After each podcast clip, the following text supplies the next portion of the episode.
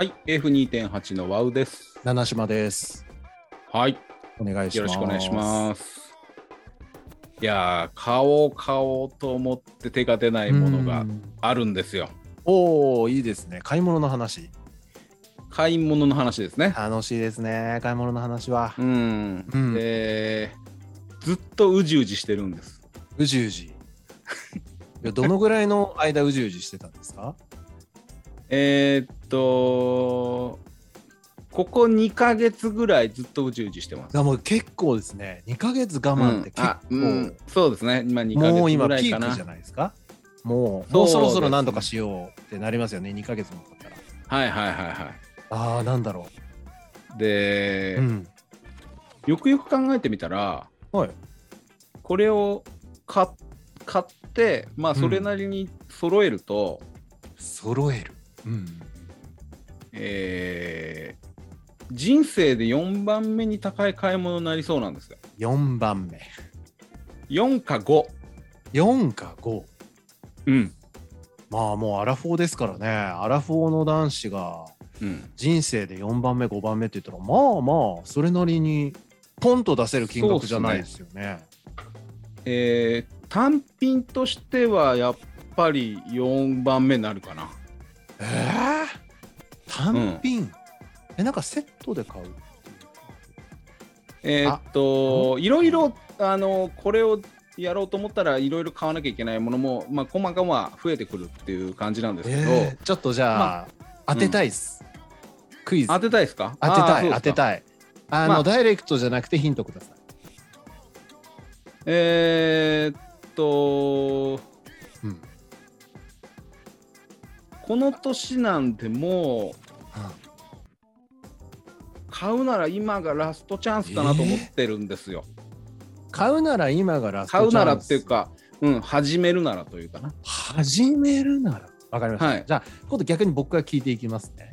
はい。えっと無作為に100人人を選んだら、うん、それを持ってる人って何人ぐらいいます？えー、3、4人いるんじゃないですかね。あでも少ない。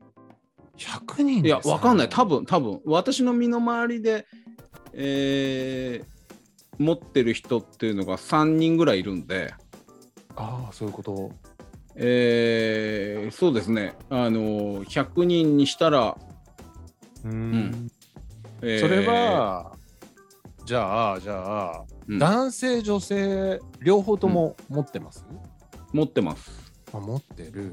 はい。じゃあえっ、と日本製海外製どっちですか？両方あります。両方あるはい。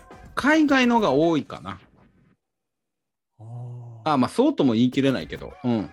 まあ、まあまあじゃあまあ海外もあるし日本もあるよ本当そんな感じ日本のものっていう感じではないです。うーんそれはじゃあおしゃれなものですか？いや、そんなことないですよ。そんなものではないうん。あ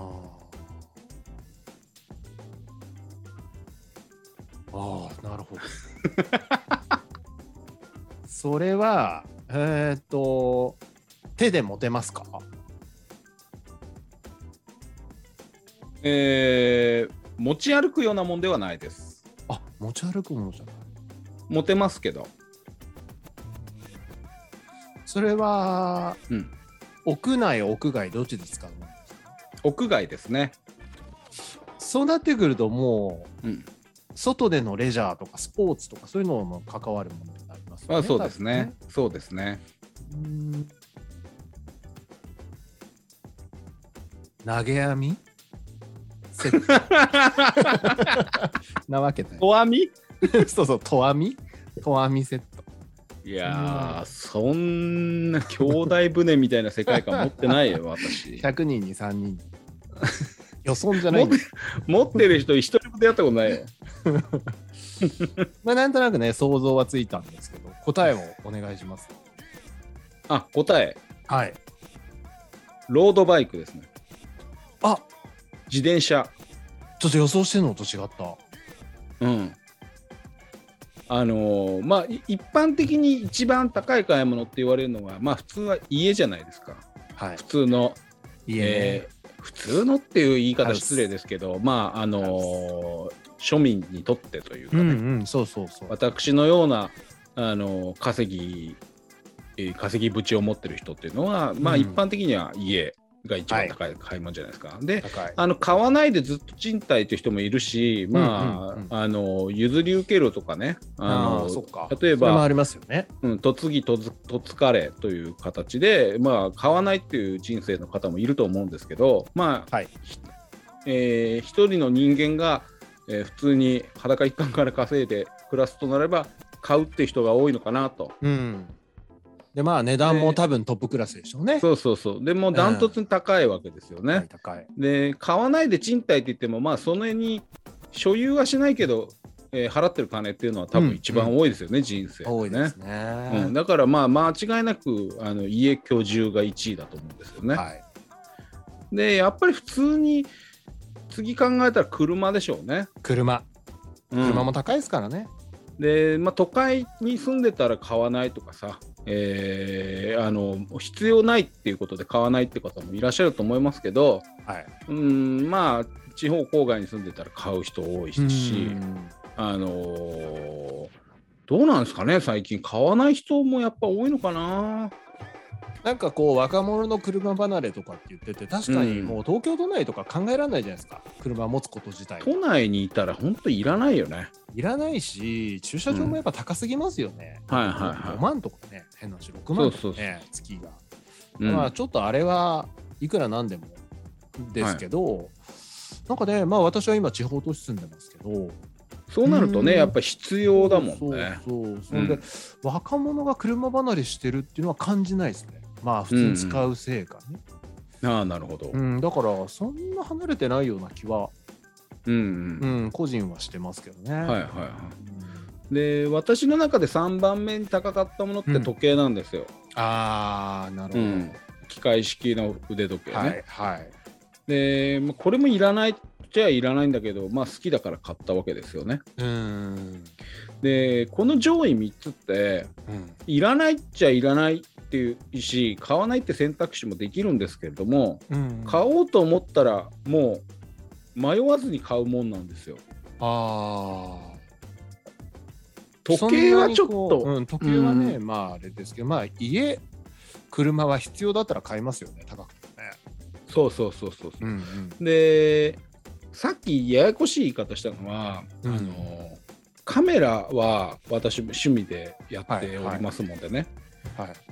あのレンズのフルセットを換算するとやっぱり60万70万払ってるわけですよ、うん。全体ではね。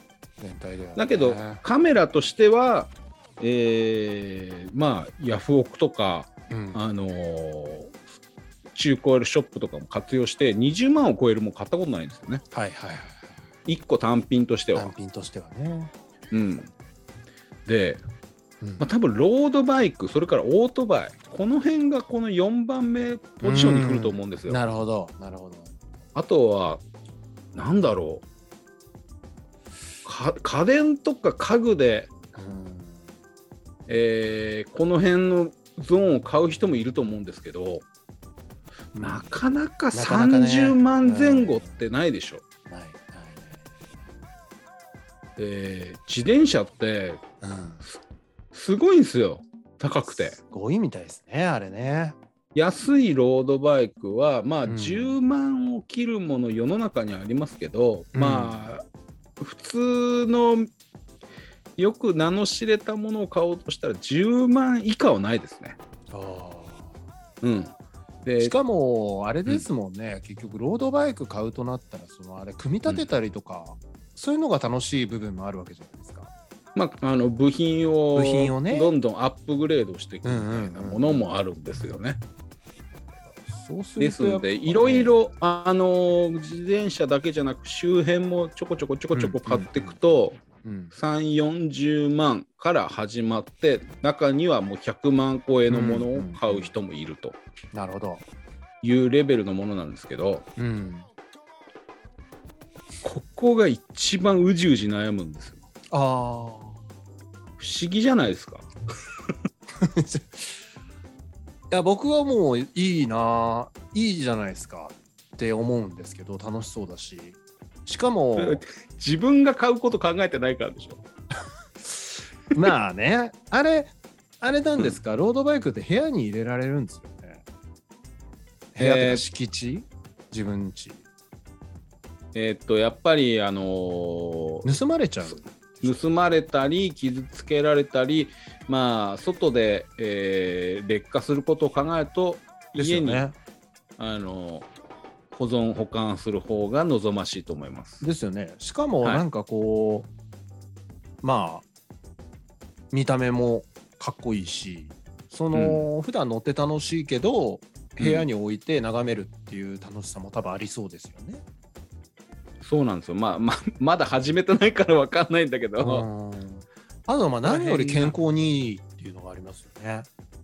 そうなんですよ。うん、それで買いたいんですが、こんなに2ヶ月もうじうじ悩んでるんです。ちなみにちょっと聞かせてください。僕ねロードバイクについて全然詳しくないんですけど、はいこういう話好きなんではい。どういうのを買いたくて悩んだんですか？今。ちょっとメーカーとか教えてください。あー、うんそういうの聞きたいです。まずうんまず、えっと何買うってまだ絞れてないぐらいの段階ですよ。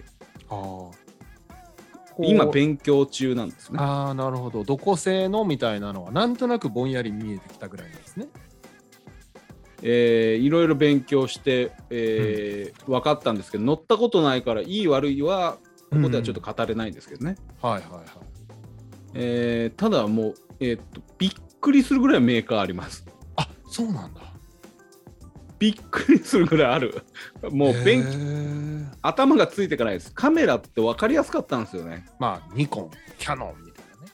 うん、日本に日本に7社ぐらいと海外でも、うんうんまああと34社覚えればもう十分ぐらいの勢いだったんですけどはい。日本のビッグ4の名前さえ知ってればうん。まあもうその中から選べば間違いないみたいなレベルでしたけどうん。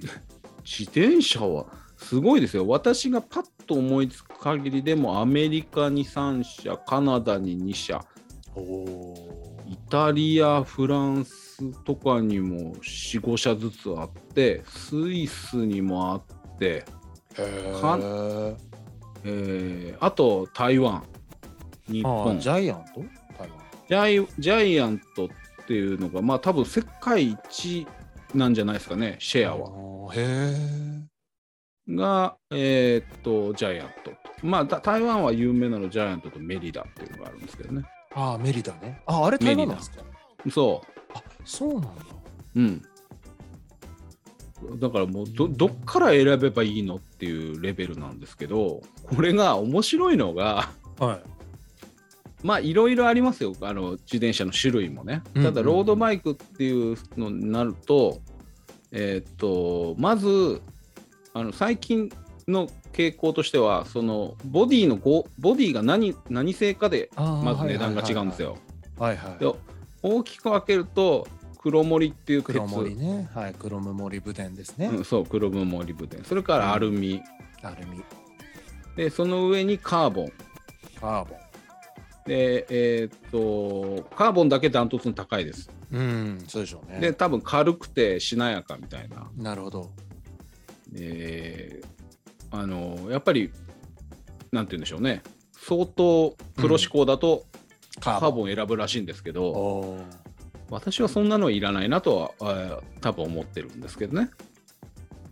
クロムモリブデン黒森の自転車って、うん。あれ東京バイクだったかな？東京バイクとかっていうあの一時期なんかちょっとおしゃれで流行った場合あの自転車があってはい。それはね黒森って書いてあって黒森はなんかそのしえっ、となんか柔らかいからなんか乗り味が、うんいいとかって言ってなんか、へえと思った記憶がありますけど。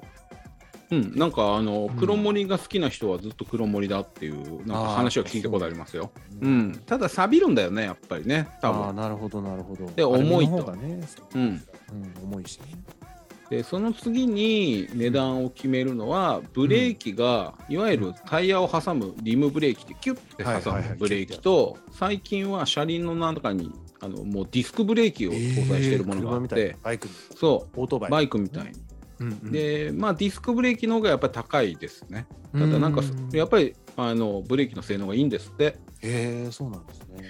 でこれは乗ってやってみないと分かんないじゃないですかだからいい悪いの判断がつかないんですけど、うん。やっぱり5万6万違うんですよねブレーキがあディスクになるだけで。でうん人によっては絶対ディスクじゃなきゃダメだっていう人もいます。でも私の知り合い周りに34人さっきいるって言いましたけどはい。昔から乗ってる人なんで、まあ、みんなそのリムブレーキのまま乗ってますね。うーん。うん。だからなそんそんなにディスクにこだわらなくていいのかなってちょっと思ってます。はい、でその次に、まあ、いわゆる、えーギア。いや何段変速ってやつですね、みたいなその、うんうん。トータルであのコンポーネントっていうらしいんですけどうん。その変速とか、えーチェーンチェーンうんもうなんかテンション張る装置とかね、なんかそういうの、あのーとか一式をコンポーネントって言うらしいんですけどこれが あの面白いんですけどほぼ全世界的に、うん。えーあの日本のシマノって会社のやつが、がほぼ基準で選ばれててはあ。他にもあるんですよ。他にもあるらしいんですけどうん。大体今一流どころはシマノのやつを使っててシマノのやつでそこになんかグレーロードバイクだったら7グレードぐらいあるんですよ。おでそれのどれを採用してるかで値段も違うんですね。ああなるほどなるほど。うん、だから一般的に安いやつだと例えばあの8段9段変速なのが、めちゃめちゃ高いやつだと11段変速でしかも電動で動くモデルもある場合ですね。電動で動くコンポーネントはそれだけで40万50万するらしいんですね。ああなるほど。でもそんなギア変えるカチャカチャ変えるっていうのを多分初心者だったらそんなよくわかんないから。使いこなせないかもしれないですよね。ただあのなんか坂登ったりするっていう、用途の時はやっぱり段数が多い方がいいですよみたいななんかそういうのがあるっぽいんですけれども何を選んだらいいかは私も乗ったことない。から分かんない。うん。で、えーその辺かな。あともうそこから上の世界は値段がなんであんな100 140万とかする自転車があるのは理由がわからない私は。あうん、で私が欲しいなと思ってるのはやっぱり20万30万ぐらいのやつで、おうん、ただ初心者でそこまでいるのかなっていう。10万ぐらいのやつでもいいんじゃないのとは思ってるんですけど。まあでも目が超えるのは間違いないじゃないですか。やり始めたら。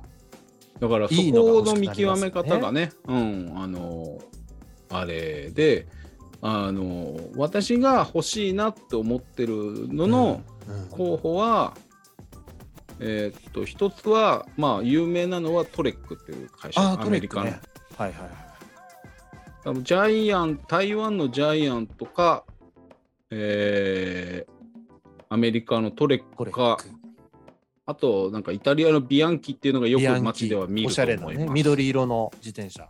なんか青緑みたいな。うん見る見る。うん、で私が欲しいなと思ってるのは Trek っていうところかアメリカの Cannondale っていうメーカーのやつ。聞いたことありますね。どっちかが欲しいなと思ってるんですけどおでも多分バイクだけで30万弱してヘルメットとか補修キットとかなんかいろいろ靴とかーも、はいはいはい。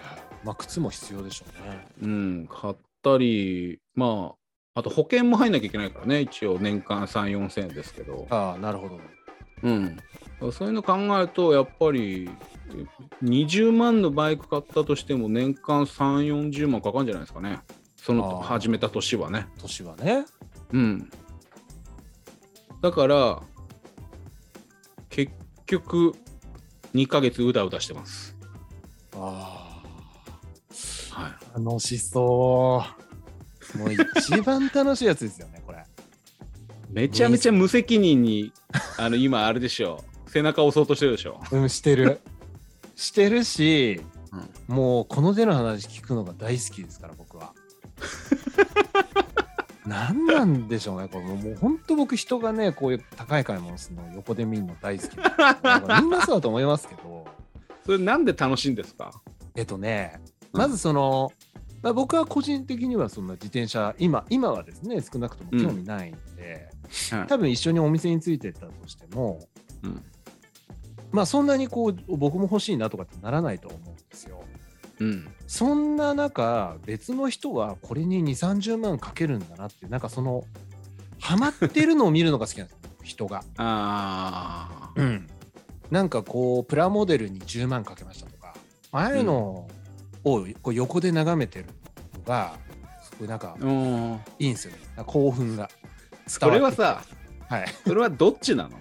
あのそれはさああやっちゃったみたいな。バカだねこの人って半分思いながら見てんのか。あ理解できねえよって思いながら見てんのか。それとも、あなんか狂っ狂ってんなーって見てて楽い、しいみたいな、どっちなの？まあ、後者8割。2割はやっぱちょっと、うん。まあ、エンタメエンタメです。払ってるよ払みたいなってるよっていうエンタメもやっぱある。あなるほど、うん。うん、そこら辺を買うってやっぱり月給ででかいっす。稼いでる人間からするとやっぱり1ヶ月ちょっと1ヶ月から1ヶ月以上の負担ですよねぶっ飛んでいくわけですからうんうんうん。手取りで言うとね。確かにね。すごい買い物なんですよね。確かに。だからあの今何をしてるかっていうとうん。本体買ってもないのにうん。周辺のちょこちょこから買ってるっていう謎の行動をとってます。の？もう。ああれわざやっちゃってるってこと？始まっちゃってるんだええー今週なぜか空気入れだけ買いましたね。どういう気持ちなんですかそれ？自転車買ってないのに空気入れ買っちゃう。いやもううんバウさんちょっとやばいよそれは。いや確かに。謎の行動ですよね。空気入れだけ持っててもしょうがないのに。その空気入れもやばそのプロユースというかちょっとその、まあ、ある種ねママチャリに空気入れるのとは違うわけじゃないですか。なんか企画とかも違いそうですよね。いや空気入れの勉強はごめんなさいしてない。ああそうなんだ。うん。それはそんな高いもんじゃないんですか？空気入れは。えっとねまあ2000円ぐらいから7000円ぐらいの間かなパッと見たらね。うんちなみになんかちょっと話戻っちゃうんですけど、そのロードバイクを買うじゃないですか。よくあのー電車とかであとまあ車もそうですけど、折りたたんで移動してはいはい。でこう出かけた先で組み立てて乗るっていう人結構いるじゃないですか、はいはいはい。あれはできるんですか？できますよ。あじゃあもうめっちゃいいじゃないですか。いやあのーほらうん。いつもスタートが家からだとうん。僕、あんま面白くないんじゃないかなと思ってるんですよ。自転車の趣味。いやでもあの私はお宅の車を知ってるんで、はい。車に積んでいけば全然いけますよ。まあねまあね。だからそのえーっと折りたたんで電車で行くとか折りたたんで車で行って、なんかこう例えば空気のいいところとか、うん。そういうところでこう自分のロードバイクで乗れるって言ったら相当楽しそうですよねそれは。だから一番の夢はうん。今はですよ妄想の上でですよ。うんうんうん。あのーあれどこから？えーっとしまなみ四国の海道さそう。ん。しまなみう海道四国の境出から呉かな？広島の。を結ぶ。しなしまなみ海道を、えー渡るっていうのが、い。まあ、はい。有名なサイクリングコースですよね、うんうん。日本で一番なんじゃないですか？人気があって。なんかねまあやっぱ遠いから一番参加者が多いのかどうかは分かんないですけど、うえんーすっごい充実してるんですって。へ自動自転車が走る専用のレーンみたいのをものすえごく作ってて、すごい。で景色も良くて、ねえそれはもう間違いないですもんうんうんねえー、でもそれすごい体にいいっていうのはいい趣味ですよね。めちゃめちゃ今頑張って歩いてたら、うもう毎回同じとこしか行けなくなってもう嫌になっちゃったんですよ。わ、かるわかる。そうそれで、えーもうこれは自転車ずっと欲しいなと思いながら歩いてたんですよ冬場。へえ。それで、え2ヶ月前ぐらい前から勉強し始めて、うんうんうん今どうしようかってずっと迷ってる。バウさんはほら、うん洋服好きじゃないですか。うん結構こだわるじゃないですか。はい、あのーロードバイク乗るときに格好はどうするあれ気になるっすよね。気になる。あれね。僕はね、あの、うんあれ着て走ってる人はなんか理由があるんだろうと思うんですよ。それなりにほら何でもほら、はいはいはい。スポーツに合わせた服ってあるから、だからこう、うんこういう動きをするからこういう生地がいいとか、うん。あと結構実は汗かくからなんか背中メッシュになってるとか、まあなんか理由があるじゃないですか、何でも。きっと理由があの過去にはあるんだろうとは思うんですけど、うん。やっぱあれなんですか？えっとね、うん下はあれにせざるを得ないかなと思ってるんですよ。ああやっぱりそのこぐから。いや、あのね、あの、みんなピチッとしたの履いてるじゃないですか、はい下。はうんうんあれはね、あの、お尻にクッションが入ってるんですね。そうなんだ。あのそう、あの、長時間、あの、ロードバイクのそこに座ってらんないっていうのもあって、えっと、どうもクッションが入ってるらしいんですよ。もうパンツなるほ、どなるほど。いわゆるあのパンツに。うんうんうんうん。あれはもう下に、えっとパンツ履かずにあれを履いてクッション付きのあれを履いてるんですよあみんな。そうなんだ。でさらにその上に短パンみたいなの履いてる人もいると思うんですけど、はいはいはいはいはいはただいわゆるあの長いやつかもしくはうんひ膝ぐらいまでのな、うんうんうんあのまあなんタイツ状のものうん履いてるのは、うんあれは多分クッションい。付きののパンツを履いてるんですね皆さうんうんんね。うんうん。なるほどだからあの私はもう体重もあるし G 持ってるんでそれを履かざるを得ないと思ってるんですよね。まあまあ大事ですよね。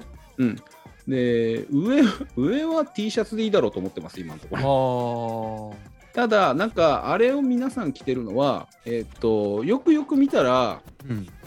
あのピチッとしたやつっていうのはうん。ピチッとしてることは多分風の抵抗を抑えるっていうことがあると思うんですけどあとは多分汗かいてもすぐ乾くあの、ね。うん、乾くとか、あうんーそういうのもあると思うんですけどあれは形がだいぶ工夫されてて自転車の方のために、はいはい。あれはせ背中が長いんですよね。ああなるほど。こうかがんで背中て前傾で。そうそうペあのーえまずお尻うんをから腰をかがめて乗るじゃないですか、うんうんうん。だから背中出ちゃうのを防ぐためにちょっとお尻が長いような形状になってあ工夫さてれてるんだ。で、えーっとズボンにあの物入れるっていうのができないからこぐからあの人、あの、えー、服っていうのは、背中のところに3つ、あのポケットがついてるんですよ、上着に。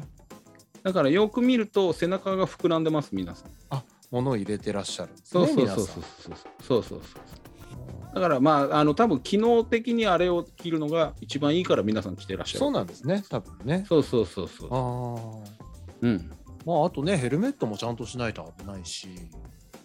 ヘルメットはやっぱりねいいものをしないと自分のためにそうですね。あと、眩しいか、眩しいし、あの、目を保護するためにサングラスも必要ですもんね。そうですね、うんまああの私は眼鏡してるんでえっ、と、うんうんうん眼鏡でも別にいいんですけどあやっぱり、うんあの車から石とか飛びますよね砂とか飛んでくるから、うんあの裸眼の人でもあのゴーグルみたいなのつけた方がいいみたいですね。そうですよね。うん、なるほどな。そうなんですよ。いやー、いいじゃないですか。なんか、誰の YouTube だったかな。はい、クッキーさんかな。野生爆弾。うん、そうそう、野生爆弾のクッキーさんもなんか自転車好きで、なんか部品付け替えるとかって言ってお店にカスタム屋さんに持ってってるの見ましたけど、へえなんか楽しそうでしたよ。なんかそ今度の、見てみよう。うん、ブレーキ変えるとか、なんか、はいはい。あの、ハンドルちょっと変えるとか、結構うん、楽しそうでしたね。いや、あのね、私もう40も中盤じゃないですか。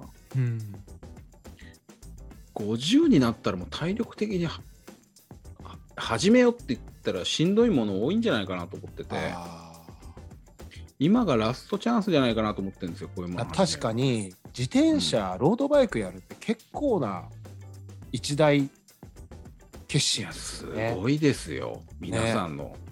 だって淡路島一周とか一日でやるんですよ。はあ、そ150キロあるんですよ。うすごい。いうんやでも楽しいんじゃないですか？本当に。いや、楽しそうだなと思って。ん。で私ばっかり喋ってますけど、はい。なんかこの辺の、この辺の価格帯で手出ないっていうのは、そちらにもないですか？ありますよそりゃ。ありますよ。はいはい。まあこれはワウさんももしかしたら欲しいと思ってるやつかもしれないですけど、お僕はやっぱ大型のアクリル水槽。いや、俺持ってない。大型のアクリル水槽欲しいですね。それそれは、あのーいくらぐらいするもんなんですか？えっ、とですね、まず、まず大型のアクリル水槽とは何かっていう話なんですけど、はいはいはいはいはえっ、と、まあ私もお魚を飼ったり、トカゲを飼ったり、ヘビを飼ったり、ヤモリを飼ったりって、うんうんまあそういう類の人なんですよ。ね。い。うんで、えっ、と、まあトカゲやヘビっていうのは、まあ、実はあの、思ってるよりもちっちゃいところで買えるんですね。あの非常に大きいものを買わなければ、意外と、はいはいはい。あこのぐらいでいいんだっていう感じなんですよね。うんただ、魚に関してはですね、やっぱりある程度大きな、例えば有名なアロワナとかっていう魚、聞いたことあると思うんですけど、はいはい。あんなのなんかまあ、錦鯉ぐらいのでかさになってしまうので、うん。まあ、ああいった魚を飼うとなったらですね、はい、横幅が1メートル50で、え奥行きが75センチで高さが60センチぐらいの水槽がまあミニマムなんですよ。で何リッター水いんの？いやっていう話なんですよ。でこれね400リッター500リッターになってきて結局その 賃貸だと床のね重さの問題とか、まあ、鉄筋だったら全然鉄筋鉄骨だったら問題ないんですけどうんまあと言いながらもやっぱあまりに大きなあの水槽だと水の量が多くてちょっといろいろと問題があるじゃないですか。はランニングコストもあるんですけどいうんただですね今僕がやっぱ気になってるのは横幅120の水槽なんですよね。おううん、でちなみに今うちには90の水槽があります。え？横横幅90ああはあはあ奥行き45高さ40。はいはいまああのあんま飼ってない人が見るとびっくりするぐらいでかいですけどでかいよ。でかいです。でかいですが、まあ、うん。えっ、と僕のように、まあ、このマニアからするとうん。大型水槽の入り口っていう位置づけなんですよ。でさっき言った150もしくは180っていうのはちょっといろいろと本当に問題が出るんですけどうん。120っていうのはあと一歩。で、今やってる90センチからあと一歩30センチ横幅が広くなって、うんまあ、ちょっと奥行きも広くなってみたいな感じで、まあ、手が届きそうなサイズなんですよね。はいははい、ただですね水槽っていうのは一般的にはガラスです。これイメージはそんなイメージだと思うんですけど、いうんそんな大きな水槽をねガラスで作ると水槽だけでね50キロぐらいになっちゃうんですよ。はいはいはでもう移動もさせられなきゃ何にもできなくなってしまうのでい大体ねこの横幅が120センチぐらいの水槽から材質をアクリルにすることが多いんですね。うんはいはいはそうするとね重さ半分ぐらいになるんです。いうんでかつ、えーコツンとぶつけても割れないんですよねアクリルって。うんうんあのしなやかなので。はいはなので、まあ、みお大変水の量が多いですけど、まあ、不慮の事故にも、まあ、強いということで、大型水槽はアクリルっていうのが、まあ、今定番なんですけど、これがですね水槽だけで12、3万するんですよ。まあ、10万ぐらい。で、うん。台を買うと台で5万円ぐらいしますね。うんで LED の大きなライトを買って、まあ、これもはい3、4万して、うん。で、まあ、ここからが肝心なんですけど、まあ、それだけの大量の水をきれいに保つためのろ過うん。装置みたいなのが、まあ、これはもう言い出したらきりがないんですけど最低でもやっぱり5万円ぐらいする。ええって言って足していくとやっぱね20万コースの買い物になってくるんですよね。うん。でそんなもう大舞台を用意したら、まあそこでどんな生き物買うのって言った時に、うんいろんなアイデアあるんですけど、まあ、さっき言ったアロワナみたいな本当にこう大きな魚をはポンと飼うっていう方法だとか、あとはまあ小魚を何百匹と飼って、まあ、本当川の 川の一部を切り取ってきたみたいにこう、うん盆栽みたいに再現していく楽しみみたいなのがあるんですよね。ちょっとずつ草を植えたりとか石を入れたりとか、うんまあ、そういう楽しみ。まあ、うんいろんな方法あるんですけど、まあ、その中身にもお金がだんだんかかっていくわけなんですよね。まあそうですよね。中身を充実させるために欲しいんでしょ、そうなんです、そうなんです。ただね、うんあのだんだんね、本末転倒してきて、うん僕はもう今、空の水槽を見ると興奮するっていう風になってきちゃったんですよ。ちょっと理解できないですけど。いや、もうゾクゾクするんですよ。こう、ああいうね、あのアクア系のショップに行くじゃないですか。うん。そうすると、こう、新品のアクリルのね、水槽が置いてあって、中にこう、LED ライトとか、ろ過装置とかセットで9万円とかで書いてあったりすると、もうんうその殻を見て、中にこれ何を買おうかなと思うと、もうゾクゾクするんですよ。本当そういう体になっちゃったんです。でね、うん水をろ過する装置も、もうこれ日本とドイツが圧倒的に素晴らしいんですよ、やっぱり。へえ。車と一緒なんですよね。うん。うんやっぱね、モーターものなんで、ああいうのって。うん。なんでね、日本とか強いんですけど、うん。またこのドイツの機械とかかっこいいんですよ。めちゃくちゃ。かっこいいんですよ。でも、ああ、これはドイツ製いいなみたいになっていくと、もうたまらないんですよね。へえ。うん、でちなみにね、あのうんアロワナってさっき言いましたけど、はいこんな水槽で買うアロワナってね、いくらぐらいかって、やっぱ1匹10万円ぐらいします。へえ。はい、っていうのをやっていくと多分ロードバイクといい線行くんですよね。行きますね。行きます。多分ね30万以上の。30万円超えちゃうかもしれない。あのもう無作為にやったらそうなっちゃう、これですよ。それは買う、買うマインドは今どのぐらいまで来てるんですか？えっ、とですね、はい正直言うと今は、えーないです。ないまたまた、またまた、そんな、ないはないでしょあのー置くところがね、まあ、ちょっと今、見当たらないぞっていう家の中にう。いうのがなんとかなるでしょう。そうですやっぱまあね 確かになこの棚片付ければなっていうのあるんですよ、はい、私だって、まあ、ロードバイクを置くためにゴルフのバッグ収納する場所変えましたからね。そうなんですよね、うんいかようにでも理由はつけられるんですよねできますよ。でそうなんですよ。あもうあと3つぐらい言い訳クリアすればまあいけます。いや、なんか、あのー子供の頃に初めて焼肉屋さんに行ったんですよね。うんうん。あの吉祥寺にある李長園っていうところだったんですけど、はい。あのエレベーターでパーンって上がって、うん店内に行ったらもうまず並んでるんですよ。人気店だから。あ人気店なんだ。へーだからその待合室にあのアロワナいたんですよね。はいはいはいはい。で今初めてその待合室の水槽めちゃめちゃ高かったんだなって、そう、多分高かったと思いますよ。だ多分今安くなってそれですからね。多分昔だからガラスでしょ？ガラス大変ですよクリルなんてないんでしょその当時は、うん、多分業者さんが設置してるでしょうし。でもうそのアロワナ見てるだけで時間潰せましたからね子供そうですよね。そうですよね。うんじゃあ買おうかな。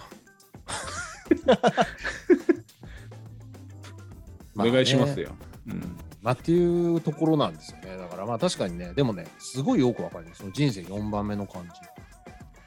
いやーこの辺が一番うだうだしてるしうだうだするのがちょっと楽しいってだけなんですまあ、あの買ったらまたご報告しますな。はい、僕の。やめたらやめたって言いますはいそうですね。はい。いや今日はということでいいお話でした。はいはい。それではまた次回。